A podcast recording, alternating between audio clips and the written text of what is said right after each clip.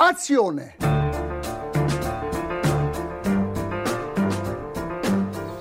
Euh, J'aurais un petit mot à dire sur ce film, mais pas maintenant. Il n'y a vraiment pas de quoi à rire. hein. C'est vraiment un lavé ce film. Vous voyez, c'est toi qui le bouleversifié. Vous ne trouvez pas ce film formidable? Moi, si. J'ai eu tellement pitié du malheureux monde. Madame, je n'écrirai rien sur ce film, c'est une merde. Un très beau film, euh, on n'est rien à foutre, mais c'est un très beau film. On vit une époque formidable, Michel. Absolument. Tous les jours, on en a plein les yeux. C'est là.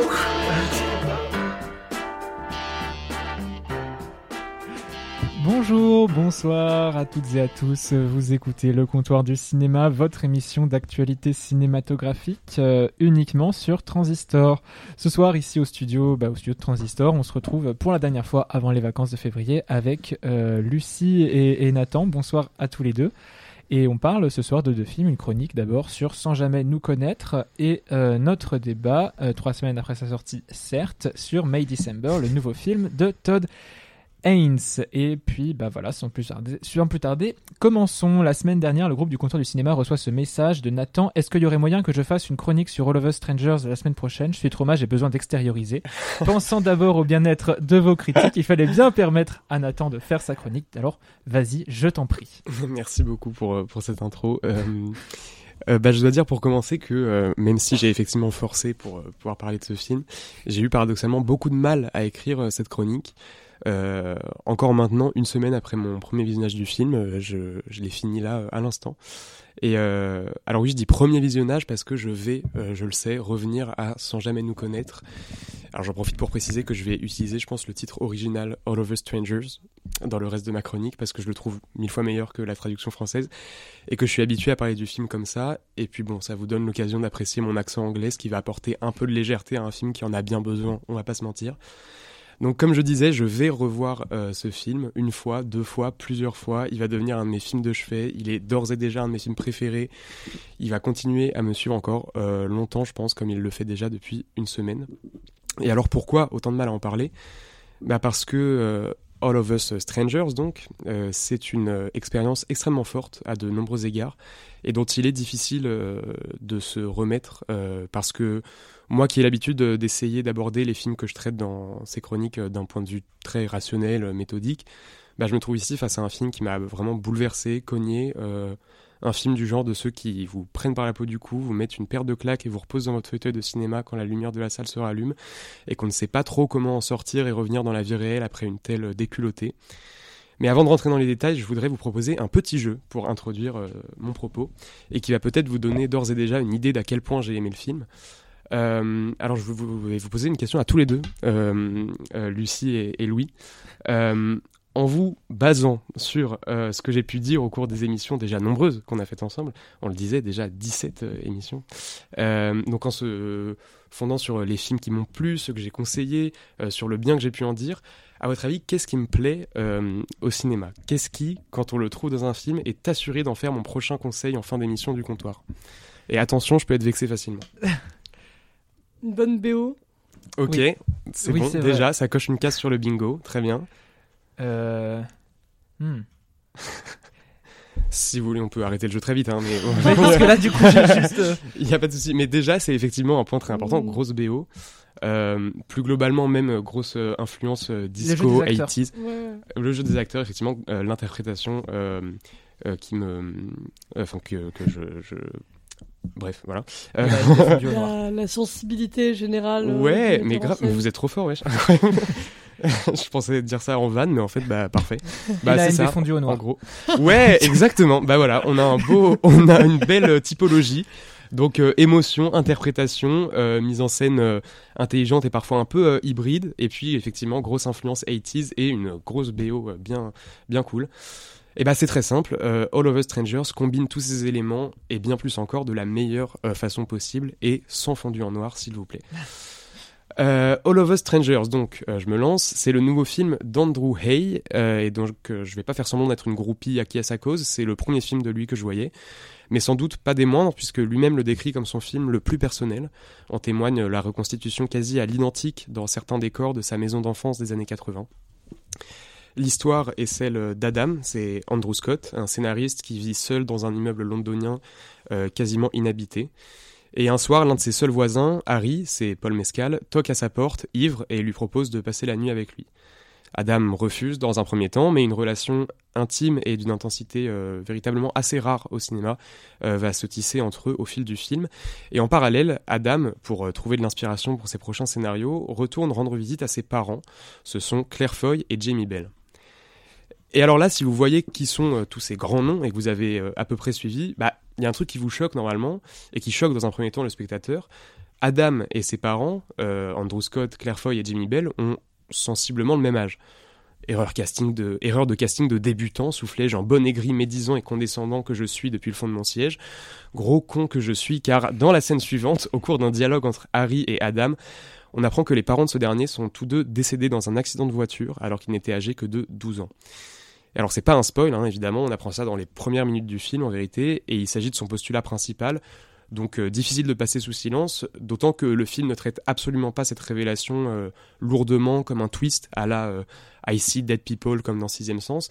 Et c'est d'ailleurs à ce moment précis qu'on sent le film basculer dans une autre dimension et qu'on comprend l'ampleur de ce qui va nous être montré. Adam passe en fait le film à retrouver ses parents morts quand il était enfant, mais le film traite ses voyages dans le temps d'une manière que je n'ai bah, jamais vue au cinéma, proprement inédite, enfin à ma connaissance, et vraiment bouleversante. Euh, il n'est pas seulement question de revivre ses souvenirs dans les scènes qu'il partage, euh, puisque dans les scènes qu'il partage, Adam n'est pas un enfant. On ne le voit enfant que dans des visions de lui-même à travers une vitre ou dans un miroir, par exemple. Mais c'est bel et bien une deuxième chance qui lui est donnée, celle de pouvoir revoir euh, ses parents et tout simplement leur donner de ses nouvelles. Alors oui, c'est trivial comme expression, donner de ses nouvelles, mais en fait il y a vraiment de ça dans la candeur simple et naïve avec laquelle le film rejoue les rapports père-fils, mère-fils, pour rattraper un temps perdu, mais dont on sait dès le début du film, et pour des raisons évidentes, qu'il ne se rattrapera vraiment jamais plus, comme dirait Barbara. Et c'est pourquoi on a droit à des sommets d'émotions dans des scènes de coming out, par exemple, d'un Adam qui n'a jamais eu l'occasion de le faire véritablement à ses parents, ou encore à des trouvailles de mise en scène et de scénario euh, aussi touchantes que parfois décalées et drôles, comme dans un plan très gondry, très Eternal Sunshine of Spotless Mind, où Adam, en pyjama d'enfant, vient se coucher entre ses deux parents dans leur lit après un mauvais rêve. Donc All of Us Strangers, euh, c'est un film sur le deuil, mais cette phrase qui paraît plombante et éculée, euh, oui c'est un film sur le deuil, bah ça rend pas vraiment honneur au ressort d'inventivité, de subtilité, de légèreté aussi parfois que le film va s'employer à mobiliser pour aborder cette thématique avec vraiment plus d'humanité que dans la plupart des films qui s'y frottent. Alors qu'on s'entende, plombant, All of Us Strangers l'est résolument, hein, comme je vous le disais, il est rare qu'un film euh, me marque et m'habite et m'émeuve encore autant une semaine après l'avoir découvert. Mais euh, de ce point de vue, je le rapprocherais plutôt euh, d'un After Sun de Charlotte Wells, film auquel j'avais déjà déclaré ma flamme dans cette émission, et avec lequel ils partagent énormément de points communs. Alors, outre leur mise en scène précise et soignée, une BO faite de remixes cinglants de chefs-d'œuvre musicaux, donc euh, là, ça fait déjà deux trucs qui cochent euh, le bingo euh, Nathan. et puis aussi les partitions d'exception qu'ils offrent chacun à leurs acteurs, et notamment à Paul Mescal, qui joue dans les deux films, et dont j'arrive pas vraiment à savoir s'ils choisissent ces films par leur qualité certaine, ou par sadisme en se fiant à leur capacité à labourer le cœur des spectateurs. Bref. En tout cas, les deux films se livrent à une représentation sobre mais limpide et surtout remplie d'humanité, du deuil et de la solitude car All of Us Strangers est aussi un film sur la solitude, mais là encore c'est plus malin et moins gros sabot que ça en a l'air et que ça ne pourrait l'être. Adam est, comme je l'ai dit dès la première phrase du résumé, euh, seul. Il est moins solitaire que proprement seul, ce qui est d'autant plus déchirant. Traumatisé par la mort de ses parents dont il n'a jamais véritablement fait le deuil, il vit une existence faite de demi-tons, et la mise en scène le retranscrit parfaitement dès le plan d'ouverture, où sa silhouette se dessine sur un plan panoramique de la banlieue londonienne depuis derrière sa fenêtre, puis tout au long du film, ne serait-ce que par la singulière absence d'autres personnages, sinon des silhouettes, que ses parents qui l'imaginent et Harry qui le sauvera de cette errance.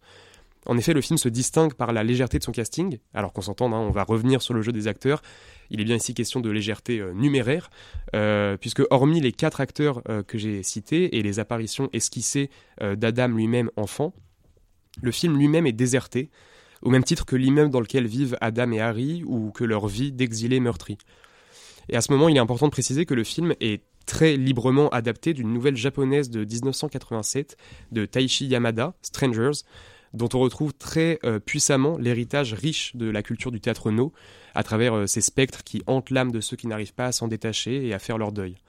Mais en revanche, le film prend très vite ses distances avec le médium dont il s'inspire, notamment parce que la nouvelle originale n'est pas loin d'être une nouvelle d'horreur. Et c'est à mon avis tout à l'honneur d'Andrew Hay de s'être détaché euh, de cette dimension horrifique au profit de quelque chose de plus franchement fantasmagorique, où les spectres ne sont pas inquiétants, où Adam n'est même pas surpris de démarquer dans sa maison d'enfance 30 ans plus tard et d'y retrouver ses parents morts, et où c'est le manque et le deuil qui le consument plutôt que les fantômes euh, de son passé. Les seules bribes vraiment angoissantes, à défaut d'être résolument horrifiques, sont celles qui émergent par instant dans la longue séquence de la boîte de nuit puis du bad trip d'Adam, qui s'étire dans une incertitude entre rêve et réalité façon d'Ali. Séquence donc où ce dernier, Adam, hein, pas d'Ali, voit son visage d'enfant déformé par les mouvements du train sur la vitre de ce dernier. Mais là encore, on ressent moins une forme de malveillance, d'inquiétude des fantômes qui le hantent que le poids de sa blessure jamais pensée et des souvenirs qui s'en déversent encore dans son quotidien. Car au-delà de tout ça, avant d'être un film sur la solitude, avant d'être un film sur le deuil, avant tout ça, All of Us Strangers, c'est surtout un film sur l'amour. C'est une histoire d'amour qui nous est donnée à voir, et pas n'importe laquelle. Une de celles qui devait arriver, qui force le destin, une histoire de rencontre, de sauvetage, servie par un des plus beaux couples de cinéma, vraiment, euh, Paul Mescal et Andrew Scott, dont l'alchimie irradie littéralement la pellicule, les couleurs, chaque plan, et par extension le film entier que leur histoire contamine d'une surdose d'humanité, d'espoir et de bravoure, tout ce qui manquait, en définitive, au personnage d'Adam pour s'affranchir de ses démons, dire adieu au spectre de son passé, expier enfin son deuil et se donner le droit de vivre sa vie. Et tout ça jusqu'à une scène de fin déchirante dans son écriture, juste magnifique dans sa réalisation, avec un travelling arrière quasi infini qui recule encore et encore en partant de ces deux étrangers seuls dans un immeuble désert pour les perdre finalement dans la masse, mais quelle masse, enfin je veux pas spoiler la dernière image du film, mais elle est splendide.